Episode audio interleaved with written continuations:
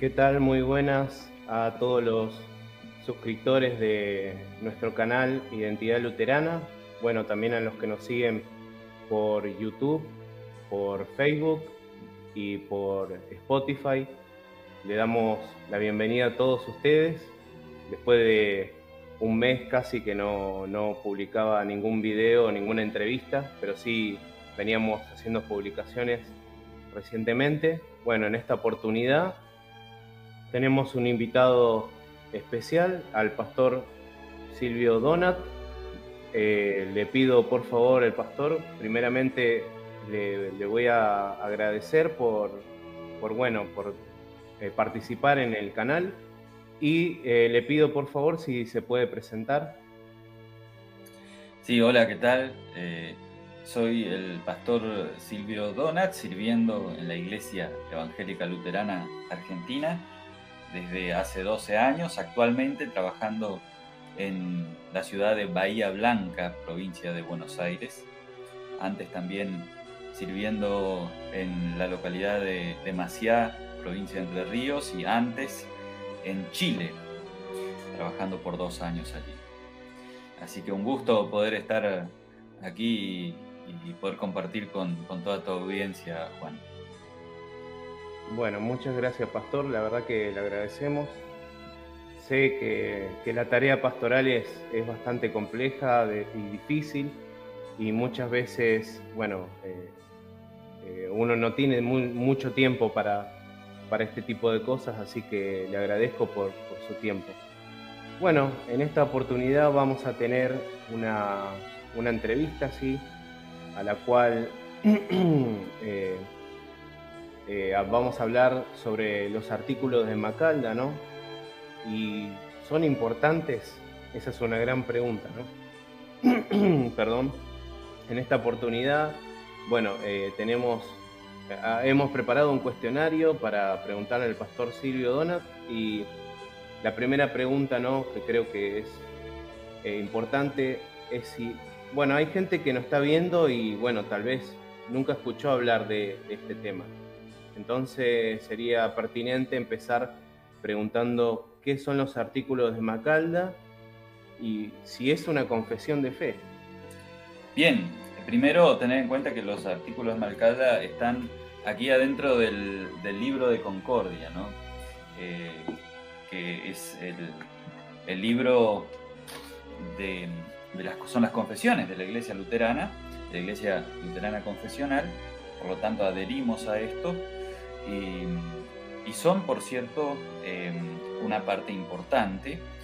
Eh, para aquellos que nunca han visto eh, los artículos de Esmalcalda, eh, podríamos definirla de muchas maneras. Una de ellas es una confesión de fe breve, en donde se enumeran diferentes artículos respecto a qué creer eh, escrito para un concilio que nunca ocurrió. Por otro lado, eh, si uno los lee, uno se va a dar cuenta de que es una crítica muy fuerte lo que aparece allí eh, hacia el papado. Entonces, si bien fue escrito para un concilio, su tono no es para nada conciliador. Y también por otro lado es un, un testamento teológico y si a mí me dicen cuáles de, eh, de las definiciones más me gustan, en realidad son todas, ¿no? Pero me quedo con esta última, ¿no? Un testamento teológico de Lutero. Él al final de su vida decía, bueno, que quemen todos mis escritos, menos la libertad cristiana, la voluntad determinada, los catecismos y los artículos de Esmalcalda. Eh, son eh, artículos incluso que con el tiempo tuvieron gran importancia. Eh, estos artículos dentro del libro Concordia se denominan también artículos de doctrina cristiana, ese es el título que tienen, y mm, los que luego, más adelante en el tiempo, porque los artículos de Malcalda fueron escritos en el año 1537, eh, publicados en el 1538, eh, pero luego para para 1580, cuando se terminó el libro de Concordia, allí los teólogos posteriores a Lutero reconocían respeto y, autoridad de los eh, artículos de Malcada y los llamaron así, artículos en los que se repite la doctrina de la confesión de Augsburgo y se explican más extensamente algunas enseñanzas con pruebas alusivas a la palabra de Dios. Así lo definen eh, las propias confesiones posteriores a los mismos artículos de Esmalcalda, ¿no? Sí, bien. Eh, bueno, la segunda pregunta ¿no? que, tenemos es, ¿qué se proponía estos artículos? O sea, ya más o menos hizo un poco de referencia ¿no? a esto. Eh, ¿Fue un posible concilio esperado por la iglesia luterana? En realidad el concilio siempre fue pedido o solicitado por los luteranos, pero como la reforma iba avanzando eh, y la distancia que el papado tomó de la teología luterana, e, esto eran como, como dos, eh, dos posturas que cada vez estaban más lejanas, posturas que, también tenían su fuerte influencia política. Y, en el 35, 1535, se envió un emisario romano de la iglesia romana eh, a Alemania eh, para ver el tema de un concilio que iba a hacerse en el año 37 en eh, Mantua, ahí en, en la zona de Alemania. Pero al final no se llegó a ese concilio porque por otro lado se sabía que la directiva romana era eh, la extirpación total de la herejía luterana. ¿eh? Eh, y Lutero incluso a ese emisario le dijo, ¿no? Señor, yo asisto y pongo a, mí, a su disposición mi cabeza y mi cuello, diciendo, ¿no? Si tengo que ir y que me corten la cabeza, no tengo ni un problema en ir, entonces, el concilio se terminó por cuestiones políticas principalmente, retrasándose y se hizo recién en el 45, pero no en esa ciudad que se había mencionado, sino que fue el famoso concilio de Trento en el año 1545. Así que sí, los artículos de Malcalda fueron escritos para ese concilio que nunca sucedió, eh, pero también eh, había ahí un, deseo, porque la muerte de Lutero eh, estaba cerca, ¿no? Entonces ahí había necesidad también para, para que haya claridad respecto a, las posturas de Lutero. Claro, sí, eh, sería como una especie, digamos, ya más de, testamento, como algo para la posteridad, ¿no? Que, que, que mantenga y guarde la doctrina luterana y lo que nosotros creemos. Tal cual, Tal cual. Y eso tiene que ver con, el entorno sociopolítico. Por eso, eh, cuando uno va a los artículos de Esmalcala, eh, uno tiene que tener en cuenta eso, porque era muy especial la situación. ¿no? Sí. E, en, los años 30, en 1530, eh, la reforma se expandió por muchos lugares, no solo por Wittenberg, en muchas zonas de Alemania. ahora, cuando un, eh, el movimiento creció tanto, eh, surgieron también varias interpretaciones e incluso divisiones o cismas dentro del luteranismo, ¿no? Eh, dentro de los adherentes de la confesión de Habsburgo, que eso, fue lo que se produjo ahí en el 1530, ¿no? Y era necesario una, confesión también del reformador de Lutero para mantener cierta unidad confesional de la iglesia, ¿no? Lutero había escrito un boceto de confesión en el 1528, fíjense ustedes, antes de, la confesión de Augsburgo, ¿no? Sí. Eh, pero eso lo terminó ampliando y trabajando después. Eh, pero siempre ese era el temor, ¿no? Dejar algo escrito por si después tergiversaban sus palabras, porque Lutero, si todavía hoy uno, encuentra muchas cosas escritas de Lutero, y, también eh, como dice un profesor eh, ahí en, portugués, ¿no? Lutero eh, también escribió muchas cosas eh, que, eran pavadas, ¿no? Hasta en algunas cuestiones, ¿no? Por eso Lutero dijo, que mentó menos esto, esto, esto. Y, entre esto entra también el, tema de los artículos de Esmalcalda. ¿no? Interesante es que ahí la, Universidad de Wittenberg envió teólogos para reunirse en Esmalcalda, por eso se llaman artículos de Esmalcalda, en el 1536, pero la universidad abiertamente no, mm, no estuvo, eh, digamos, no, asumió como suyo, sino que fue algo más personal de Lutero. Eh, y ahí es donde mm, eh, en Esmalcalda también, en el 37 estuvieron reunidos muchos príncipes y ahí se presentaron esos artículos, pero por la agresividad hacia la iglesia romana y hacia el papado en especial, eh, muchos príncipes prefirieron no, no firmar. Entonces, eh, los artículos Malcalda tienen esto, ¿no? que, es una confesión de fe, pero nunca fue eh, reconocido en un momento así fundamental como la confesión de Augsburgo o públicamente. Simplemente Lutero en el año 38 lo terminó publicando y ahí fueron agarrando cada vez más o tomando cada vez más importancia pero no, no hubo un momento así en los cuales estos artículos fueron como que unánimemente aprobados por los príncipes. Sí, muy bien. Bueno, ya nos adentramos un poco en, la próxima pregunta, pero eh, estaría bueno ver todo este trasfondo, ¿no? ¿Cuál era el aire que se vivía en, en el entorno, digamos, sociopolítico en la época eh, cuando se escribieron estos artículos de Mascalda. Claro, eh, sí, era, era bien tenso y por sobre todo, ¿no? Eh, la, lo que es la, la, política dependía mucho de los príncipes. dependía de los príncipes y, por sobre todo también los territorios y la iglesia que seguía en aquel territorio. y el, papado quería eh, recuperar sus territorios. Por eso eh, e-, era también la cuestión del, concilio. El concilio no era tanto para eh, incluir, sino más que para terminar con la herejía luterana.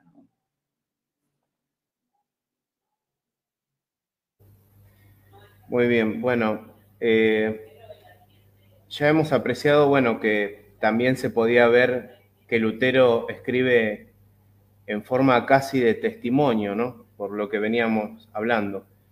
¿Cuál era el estado de salud de Martín Lutero? ¿Influenció en algo en esto en los artículos de Macalda? Eh, sí, sí, y mucho. Eh, Lutero, después del año 28, 29, empezó con problemas de salud. Y eso se fue incrementando con los años, ¿no? él tenía un resfriado crónico, zumbido en los oídos y además eh, tenía, tenía problemas cardíacos también. Pero en, tiempos de, los artículos, en que se escribieron los artículos de Malcalda, la vida de Lutero realmente estaba peligrando. Eh, estaba mal por una, una, piedra en los riñones eh, que, que lo tuvieron muy complicado. Eh, y casi se... De hecho, él terminó de redactar ahí los artículos de Esmalcalda y se fue, se, iba a otro, a otro lugar, a Isleven, a, a, morirse ya. Eh, y el viaje en carreta, eh, como que hizo que, que, afloje todo, y ahí pudo despacharlo, ¿no? A, esa piedra, y ahí como que recobró la salud y vivió unos años más. Pero él, realmente cuando los escribió estaba al borde de la muerte. Eh, y tanto así que después cuando se recuperó terminó de hacer algunos arreglitos más, por eso los publicó el año siguiente, él mismo recién, ¿no? en, el, en, el, 38. por eso sí, eh, adquiere esto de, de, un testamento teológico, tiene mucho de eso. Sí, sí. Bueno, ¿qué se puede apreciar, bueno, sobre Lutero en los artículos de Macalda y con qué corazón y pensamiento él escribe. Bueno, ya más o menos hablamos, así que creo que sería redondear un poco más. Sí, sí, sí. Eh, eh, en realidad ahí uno ve a un pastor preocupado por, su iglesia. Eh, Lutero mismo en el prefacio de los artículos de Esmalcalda acusa a, los romanos de dejar abandonadas las iglesias en los territorios eh, alemanes, eh, mientras que ahora las iglesias en las cuales la, reforma predicaba y, los pastores luteranos predicaban, están iluminados y provistos por la gracia de Dios y la palabra pura. Eso, eso aparece dentro del prefacio mismo de los artículos. Eh, y, también uno, ve esa preocupación pastoral, cómo se abordan diferentes temáticas dentro de los artículos. Eh, es muy práctico eh, Lutero cuando escribe, tiene que ver con, muchas cuestiones prácticas de la iglesia, ¿no? por sobre todo con lo de la, confesión, del falso arrepentimiento de los papistas, y muy notoria también en un escrito para un, concilio de una iglesia, que era uno de los motivos, la definición de iglesia muy breve, ¿no? Lutero dice que hasta un niño de siete años puede saber qué es la iglesia, ¿no? Que son las, o sea, son las ovejas que oyen al pastor, ¿no? El rebaño que oye a su pastor. Así lo define Lutero a la iglesia dentro de los artículos de Malcalda, ¿no? No se trata de toda la cuestión política y, territorial o, de los templos y vestimentas. Y, no, se trata de el pueblo reunido oyendo, ¿no? Oyendo la palabra del buen pastor. Amén. Es interesante ese punto. Es bastante eh, bueno ver que, también los artículos de Macalda eran eh, digamos, declaraciones simples, ¿no? Y no era algo complejo ni nada por el estilo, ¿no? Bueno, eh, creo que también estaría bueno preguntarnos, ¿no? ¿Cuál es el contenido teológico de los artículos de Macalda y de cuántas partes consta? Claro, los, artículos de Macalda eh, están divididos en tres partes. La primera parte consiste en eh, los artículos básicos de la majestad divina. Eh, ahí simplemente Lutero eh, recalca que no está trayendo ninguna herejía nueva, sino que habla sobre, bueno, Dios, que el Padre, el Hijo, una sola esencia. bien, básicamente es, es la parte más corta Luego, la segunda parte consta de cuatro artículos relativos al oficio y obra de Jesucristo o a nuestra redención. Y esta es la parte fundamental, es el, centro de los artículos, ¿no? Por eso él incluso ahí pone, al, terminar de, hablar ahí del primer artículo de la segunda parte que, habla sobre eh, la justificación, él dice, apartarse de este artículo o hacer concesiones no es posible, aunque se hunda en el cielo o la tierra. Sobre este artículo reposa todo lo que enseñamos y vivimos. Fíjate vos, ¿no? Lo que enseñamos y vivimos en oposición al Papa, al diablo y al mundo. Así que es eh, tajante ahí con, este, ¿no? Sí, sí, eh, se nota. Y ahí el tema principal de ese artículo es solo Cristos y la salvación es solo por Cristo. Eh, y mm, la tercera parte de, los artículos de Esmalcalda eh, consta de 15 artículos, eh, que él dice que son artículos que razonables y charlables, pero termina diciendo al final que estos, los, artículos son los que él me debo atener y me atendré hasta mi muerte. Eh, y no, sé qué puedo modificar sobre esos otros 15 artículos. Que obviamente son, son artículos que exponen verdades bíblicas, por eso fueron también tomadas eh, por, luego por, toda la iglesia, ¿no? Sí. Y lo, notable es que en la parte, en la tercera parte, eh, siempre vuelve sobre la parte 1 y 2 en especial, siempre vuelve sobre el artículo primero y principal. Lo que él hace en, todos esos otros artículos, que por ejemplo habla sobre, em, eh, sobre el pecado, eh, sobre la ley, sobre el arrepentimiento. Eh, dedica mucho, mucho tiempo, muchas palabras, mucho espacio al falso arrepentimiento de los papistas, sobre el Evangelio, sobre el bautismo. Y constantemente, al, dar la, explicación, dice, bueno, lo, lo interpretamos así porque si no estaríamos yendo en contra del primero y principal artículo, ¿no? preservando siempre este primero y principal artículo que trata sobre el perdón de los pecados. Claro, o sea, podemos ver que todo apuntaba hacia ese artículo que era el primero y principal, digamos, como piedra fundamental de la iglesia, ¿no? Sí, y no el papado, entonces hay que pensar eh, que él vuelve a sentar las bases donde tienen que estar. No sobre la figura del representante de Cristo, eh, sino en Cristo mismo. Bueno, eh, ¿hay algo de novedoso dentro de los artículos de Macalda? Eh, la verdad que, que, no hay nada, ningún punto o, teología nueva que uno podría decir dentro. Simplemente como, como todo documento confesional, ¿no? sienta las bases sólidas de lo que Lutero enseñó por toda la vida. ¿no? Sí tiene esas frases que se volvieron muy usuales dentro del luteranismo, ¿no? Es esa que te decía recién, es en los artículos de Esmalcalda que dice, ¿no?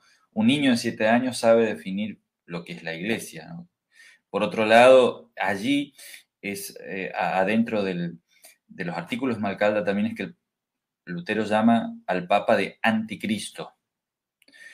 Y por otro lado también él enfatiza mucho eh, esto de que el gobierno de Cristo, o cómo gobierna Cristo a la iglesia, que es a través de su palabra y los sacramentos. Por eso es muy es lapidario también contra los entusiastas que decían o se sentían iluminados o las revelaciones especiales, ¿no? Entonces ahí también él enfatiza mucho esto de que el Espíritu Santo no viene sin la palabra y sin los sacramentos.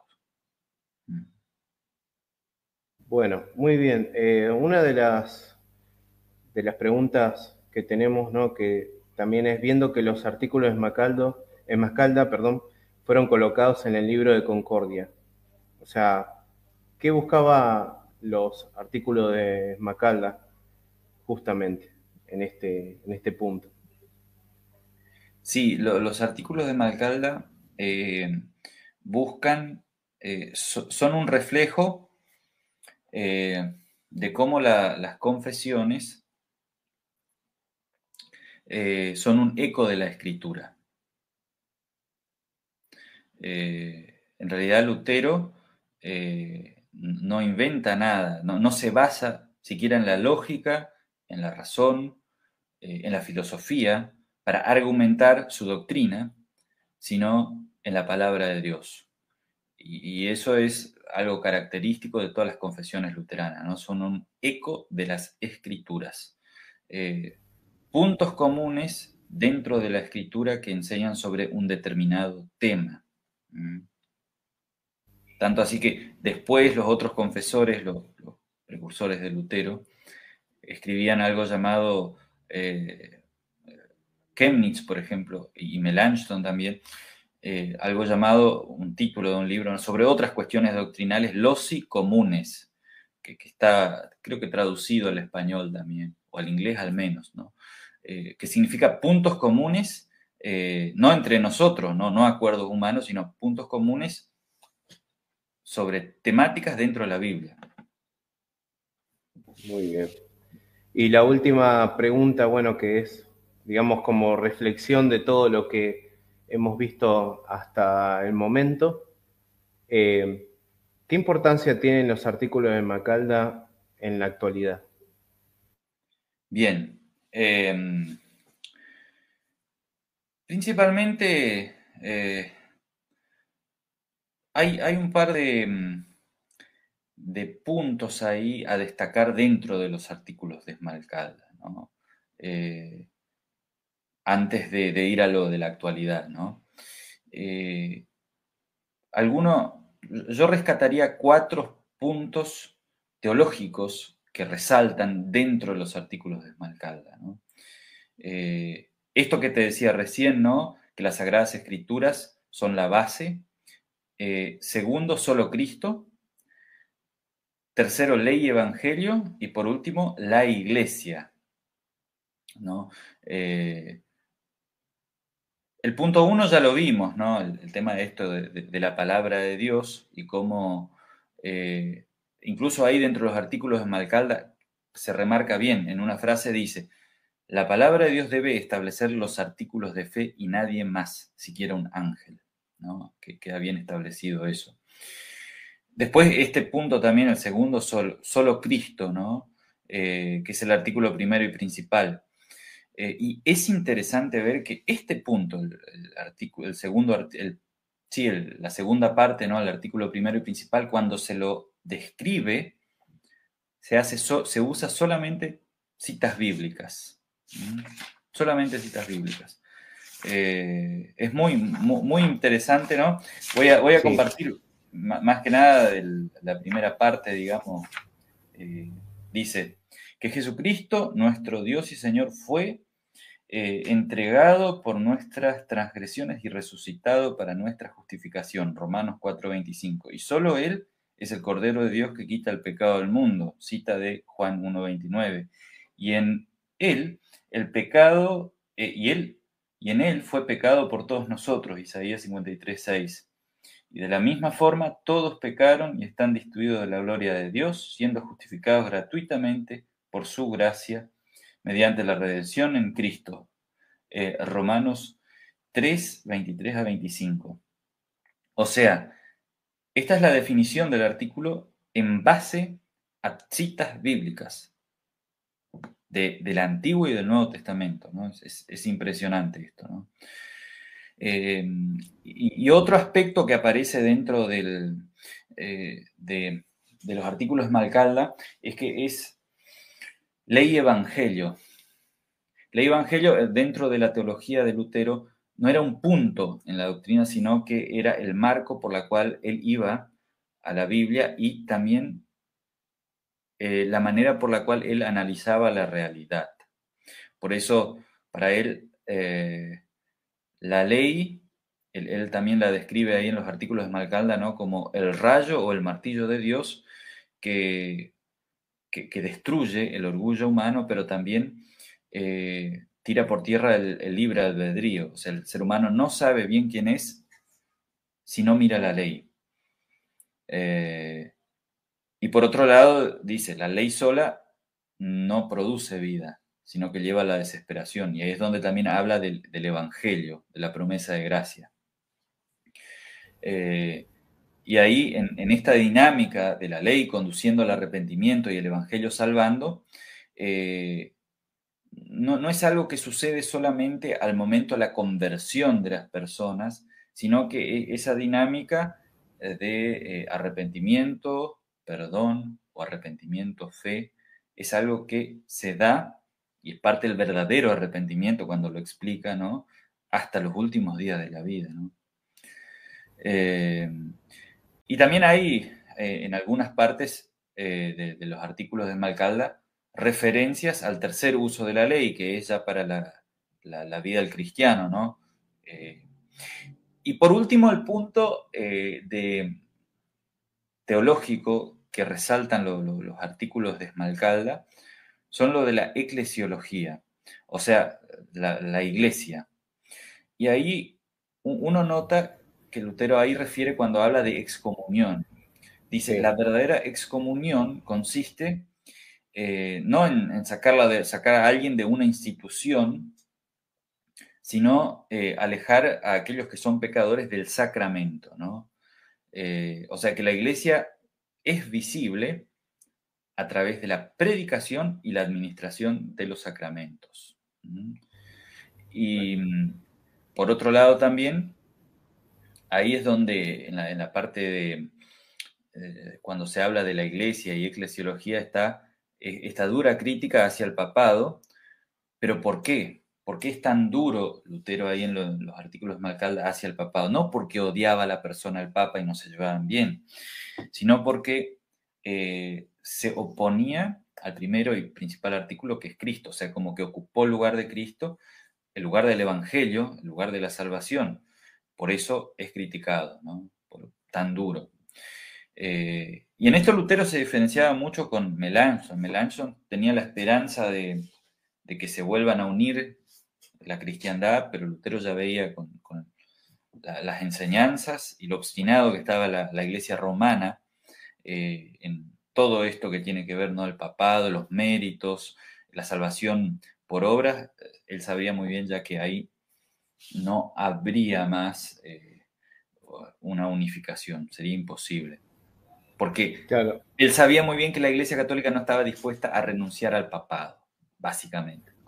Exactamente, sí, sí, eso lo habría leído en varias, varias biografías de Lutero y, habla mucho de Melanchthon, ¿no? Como el conciliador por ahí que intentaba conciliar, y, pero ya se veía ya que no, no iba a haber algún tipo de unión con, la iglesia romana, ¿no? Sí, por eso la Universidad de Wittenberg tampoco estuvo demasiado de acuerdo con los artículos de Malcalda, ¿no? Eh, ahora bien, eh, eh, a lo largo de la historia, después de la muerte de Lutero, sucede, vino el interim de, de Augsburgo que Melanchthon aceptó y ahí fue considerado hasta por algunos como un traidor a la causa de la reforma, ¿no? Pero e-, esa, esa, es otra historia.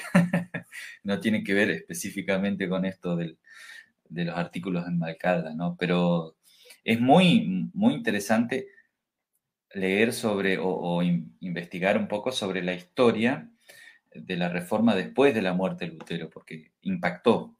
Eh, y, los gnesioluteranos, los que más se mantenían a la eh, confesión inalterada de Augsburgo, se agarraron mucho los artículos de Malcalda.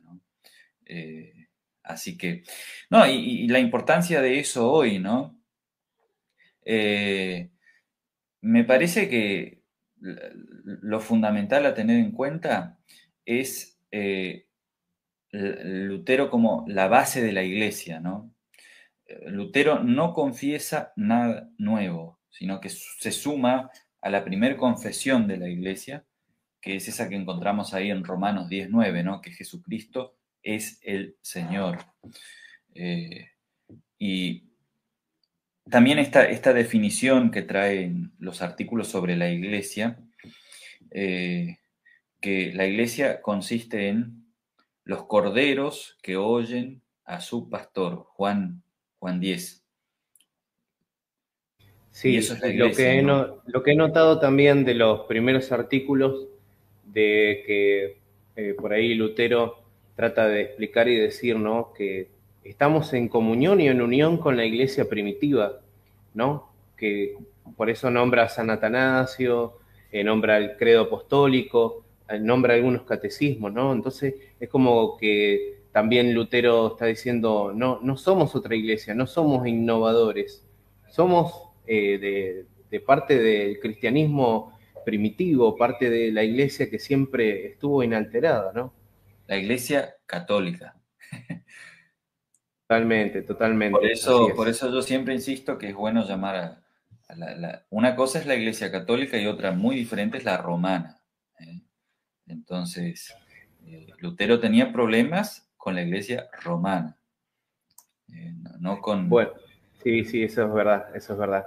Es un punto a tener en cuenta. Bueno, Pastor, por último, ¿no? Bueno, quiero antes de terminar la entrevista, bueno, dos cosas. La primera, bueno, primero agradecerle y que nos mencione por favor acá eh, cuál es su, página de, Facebook para, para, poder conectarse a lo que se llama revista, puede ser digital de teología, la que usted maneja. Sí, sí. hace unos cuatro años atrás comenzamos un, proyecto llamado eh, Revista Digital de Teología que, busca eh, acercar, bueno, artículos, eh, diferentes artículos teológicos de variados, muy variados. es gratis, gratuita, en formato PDF Eh, y la difundimos a través de las redes sociales. Sí, eh, en Facebook se llama Revista Digital de Teología, así está en Facebook y también en Instagram. Constantemente estamos publicando también reflexiones o frases, citas de diferentes autores. siempre buscando una línea teológica confesional luterana. Por otro lado, eh, también eh, han, colaborado muchos pastores, ya sea de Argentina y de otras partes eh, de Brasil, de Centroamérica, Norteamérica, con, diferentes artículos. Así que están. Ahora vamos ya por la. En, en, noviembre va a salir la décima segunda edición. Son tres ediciones anuales en cada estación, una para eh, Cuaresma, otra para eh, Trinidad y otra para eh, Adviento. Así que la próxima edición va a salir en Adviento. Bueno, interesante, así que ya saben, lo pueden buscar en, Facebook o en Instagram, así que es, es, muy interesante, son muy interesantes los artículos que tiene, así que yo se los digo acá también, que lo he leído. Y bueno, y por último, bueno, eh, agradecerle, bueno, por esta entrevista y le voy a pedir, por favor, si no puede, si puede terminar la misma con alguna oración, por favor. Bueno, bueno, cómo no, cómo no. Tengamos un, momento de oración. Señor Jesús, te damos muchas gracias porque tú eres nuestro buen pastor, que nos guías a través de la voz de tu palabra Señor, condúcenos siempre a aquellos que somos pastores, a guiar fielmente tu rebaño bajo tu palabra y también a aquellas ovejas que se atengan siempre a la voz del buen pastor. También, Señor, te pedimos que sigas cuidando de cada uno de nosotros. En especial te damos gracias por Juan y por su iniciativa. Te pedimos también por este canal. Bendice a cada uno de nosotros. En el nombre de Jesús. Amén. Bueno, amén. Le agradecemos a, cada uno de los suscriptores que nos siguieron hasta el momento. Eh, muchas gracias a ustedes. Bueno, también agradecer porque la página eh, tiene, los 600, tiene 600 suscriptores hasta el momento. Y la verdad que es un crecimiento impresionante. Eh, cada video tiene aproximadamente unas 400, 500 reproducciones. El último eh, live que hicimos de Facebook también tiene 500, así que estamos sorprendidos por lo que está haciendo este canal y bueno, y espero que sea de bendición para cada uno. Eh, nos pueden escribir a, nuestras redes, a cualquiera de nuestras redes para hacer algún comentario, algún pedido en especial. Y si bueno, si tienen algún pedido en especial también lo pueden hacer por, algún, por cualquiera de los medios de nuestras redes y bueno, agradecidos, como, como dije, eh, por los números que la verdad que impresionan porque no, no, no me esperaba tanta repercusión en, las redes sociales. Así que eh, nos vemos, Dios le bendiga a cada uno y hasta luego.